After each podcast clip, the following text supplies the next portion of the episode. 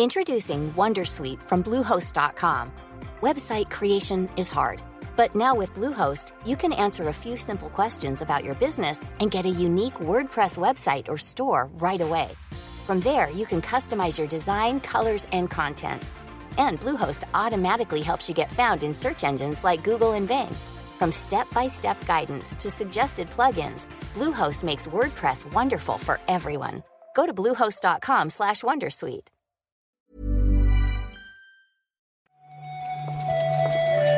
Buenos días, bienvenidas, bienvenidos a esta nueva recarga activa.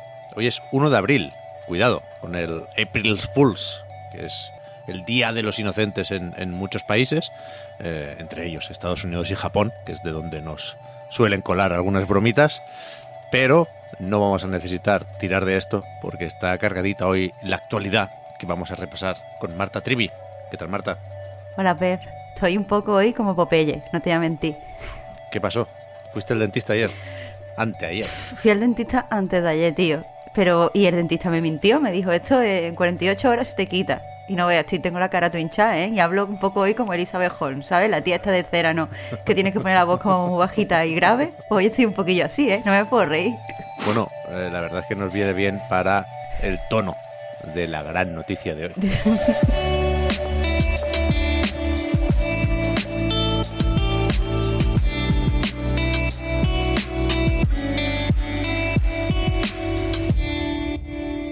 Resulta que no va a haber una edición digital del E3 2022, que es algo que se podía sospechar más o menos, porque creo que aquí recalcamos que cuando la ESA, la organización que monta el E3, eh, anunció que no habría evento presencial, no confirmaban una edición digital para este año. Decían que lo mismo lo intentaban, pero la verdad es que nunca pintó muy bien la cosa. Y ayer, de una forma un poco trambólica, siguiendo con el estándar de calidad de la ESA, pues primero lo, lo comentó un PR de Razer, de- del fabricante, después IGN tuvo acceso a ese mail y tardó un buen rato la ESA en publicar su comunicado, pero vamos, ahora sí lo ha hecho. ¿eh? No sé si alguien lo dudaba todavía, pero es 100% oficial. Eh, no habrá un eh, Digital Showcase, dicen ellos, este verano. Claro, supongo que en estos meses, desde que dijeron que no había eh, pues una celebración presencial, cosa que visto todo lo que ha pasado en la GTC y la consideración de evento como un evento de estos super spreader, eh, pues vimos que, se adelantaron y lo hicieron bien, pero supongo que han estado viendo si compensa y sobre todo si le compensa a las compañías eh, pues participar en un evento digital. No, o sea, entiendo que a ti te tiene que dar mucha pena, ahora nos comentas cómo, cómo estás, Pep, pero me parece, eh, bueno, que era algo que, que se esperaba y que tiene, tiene sentido. Sí. También te digo que estoy leyendo en muchos sitios que esto es ya como el fin del E3 100% real, no fake, pero aquí no se dice nada de cara al año que viene. O sea, quiero decir, podemos no adelantarnos también. Bueno, de hecho, la ESA empieza su comunicado diciendo que el E3 volverá en 2023. Pero yo no me lo creo tampoco. ¿Tú no te lo crees? Bueno, puede que la intención esté ahí, pero a mí me cuesta mucho imaginar cómo pueden cambiar las cosas en un año.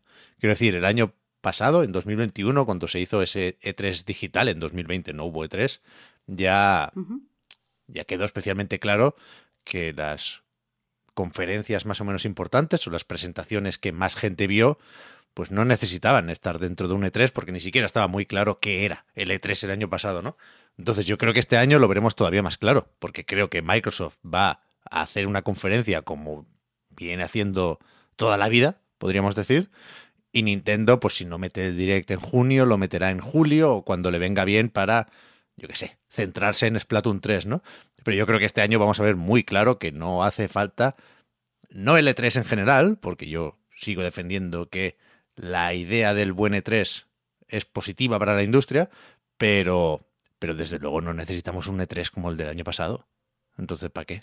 Ya es que ya te digo, lo del E3 del año pasado me encantaría ver las cifras entre lo que invirtieron las diferentes estudios en preparar los materiales del E3 y, lo, y el rendimiento que le sacaron, porque entiendo que hay rendimiento eh, de una forma que a lo mejor no nos podemos imaginar cuando estás allí de forma presencial, en forma de contactos, en forma de, no sé, de networking, pero claro, eh, digital pues pierde todo eso y al final pues lo que tú dices, solo se consigue visibilidad si ya eres uno de los grandes.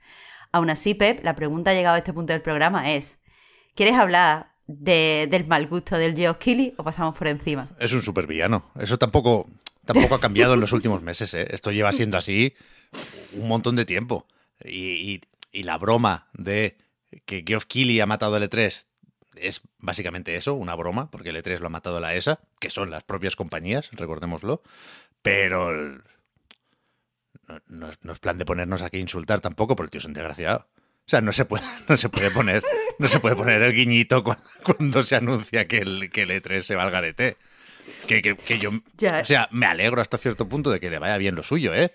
Esto era para recalcar que habrá Summer Game Fest otra vez este verano, que ya lo había dicho, que habrá un evento inaugural y que después pues habrá varias presentaciones de no sé cuántas editoras, ¿no? No hay ni un detalle, no hay nada que no supiéramos, solo quiere meter el dedo en la llaga.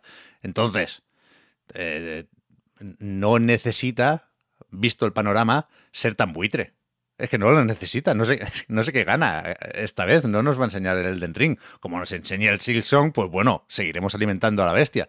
Pero, pero el guiñito eh, fue quitarse la máscara, por si alguien todavía pensaba que la tenía puesta. Desgraciado. Espero que haya disfrutado lo de bailar sobre las tumbas de sus enemigos, porque desde luego bonito no lo ha quedado. Hay que saber perder, pero también hay que saber ganar, es ¿eh? muy importante. Claro, tío, claro, tío.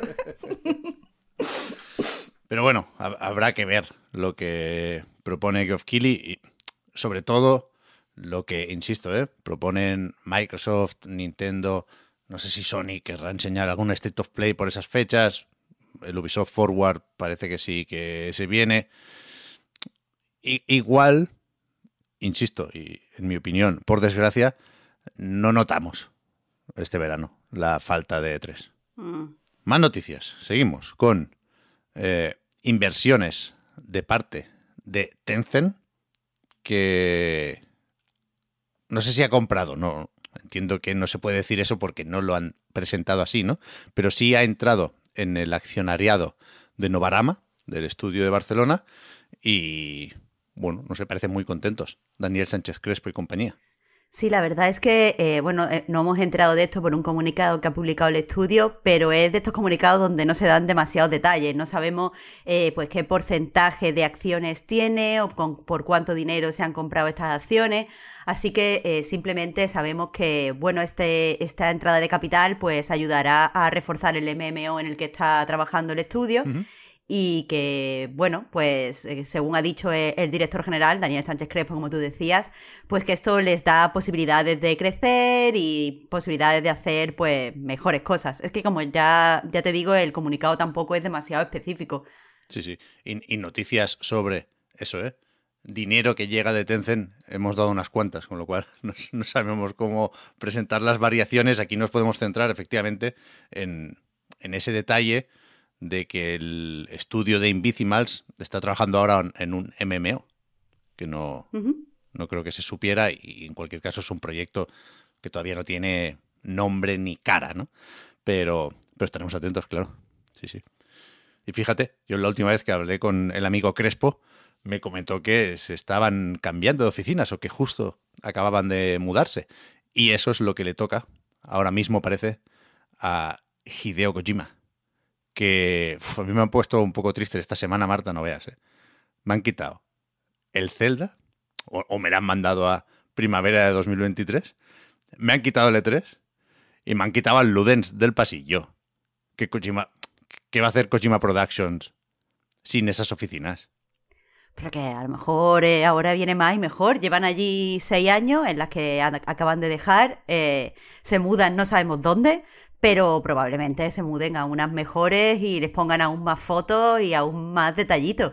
Lo que sí es verdad es que qué gustito ver en el Twitter de, de Kojima las fotos de la oficina vacía, dan como un poco de, no sé, de sensación de espacio, de, espacio liminal, ¿verdad?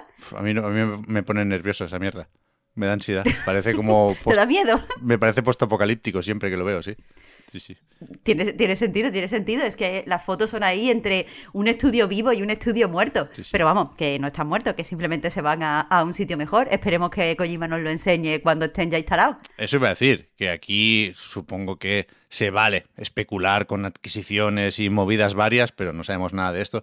Y sí que viendo el resto de fotos recientes en el Twitter de Hideo Kojima, eh, parece que, es- que tiene algo que comunicar porque le están haciendo un vídeo. Quiero decir, no para de poner fotos de, de un operario de cámara, supongo, que va con esta especie de mochila con baterías y cargadores y con todos los trastos para no sé, parece que hacer, no, no sino un documental, pues sí algún vídeo sobre algún proyecto, alguna movida del Kojima, ¿no? Creo yo. Entiendo yo, ¿eh?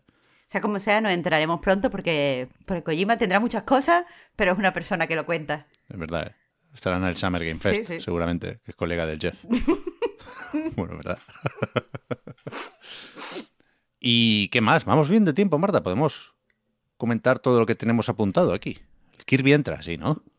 Pa- para, para Kirby, aquí siempre hay tiempo, Pep. Eso me, me ofende tu pregunta. Bueno, es que ya dijimos que era el título más vendido de la franquicia en su semana de lanzamiento en Reino Unido y ahora podemos decir lo mismo, acabaremos diciendo esto en todos los territorios, ¿eh? pero de momento podemos decirlo también de Japón.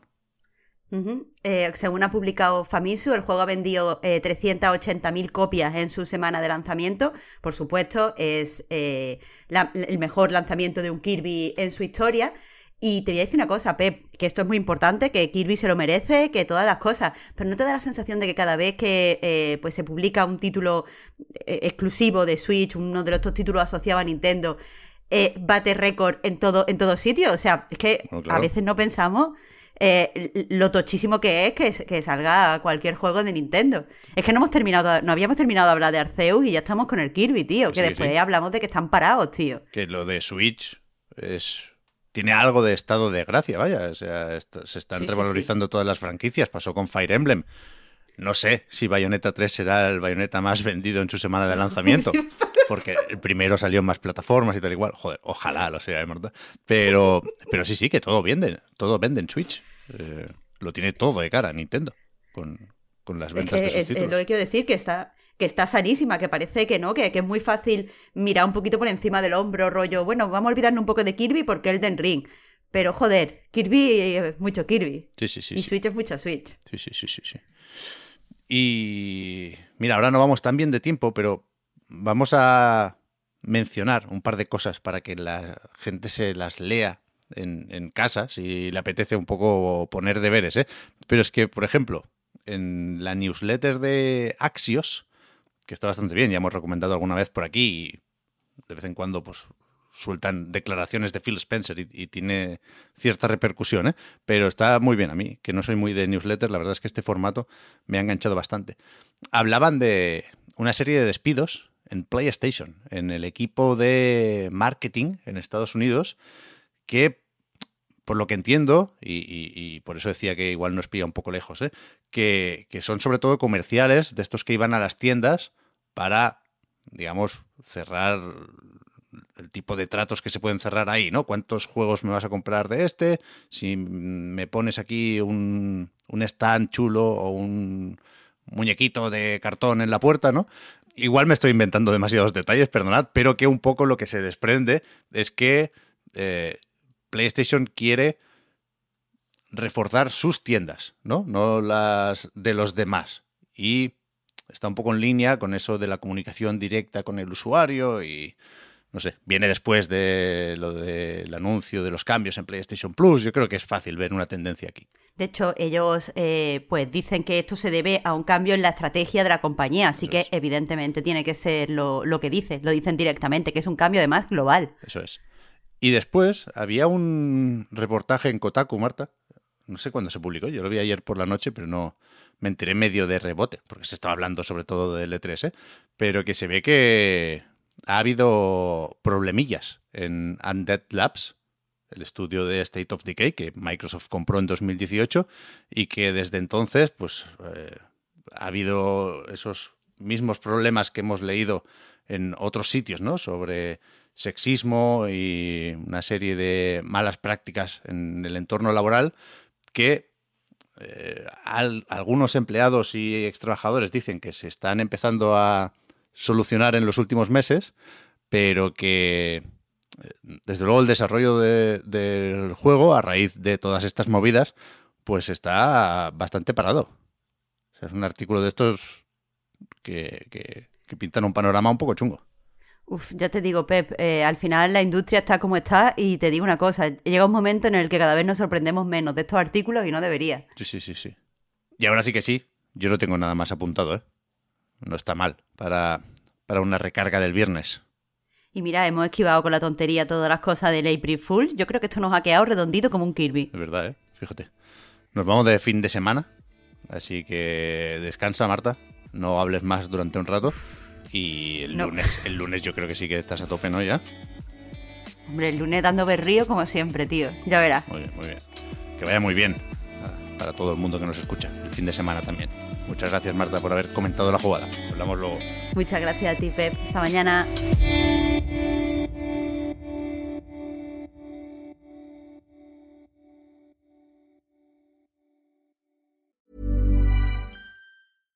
Cool fact a crocodile can't stick out its tongue. Also, you can get health insurance for a month or just under a year in some states. United Healthcare short term insurance plans, underwritten by Golden Rule Insurance Company, offer flexible, budget friendly coverage for you. Learn more at uh1.com.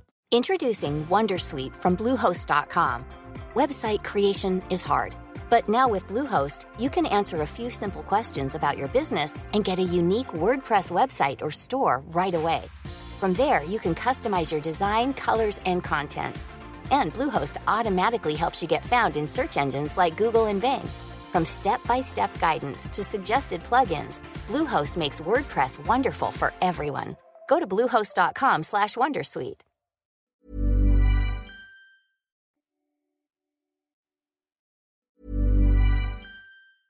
Have you ever googled your own name? Prepare for a shock because your personal info, including addresses and phone numbers, is all out there. It's all harvested by data brokers and sold legally. Aura is a personal digital security service that scans the internet for your sensitive information and provides a full suite of privacy enhancing tools. For a limited time, Aura is offering listeners a 14-day free trial at aura.com slash safety. That's A-U-R-A dot com slash safety to learn more and activate the 14-day trial period.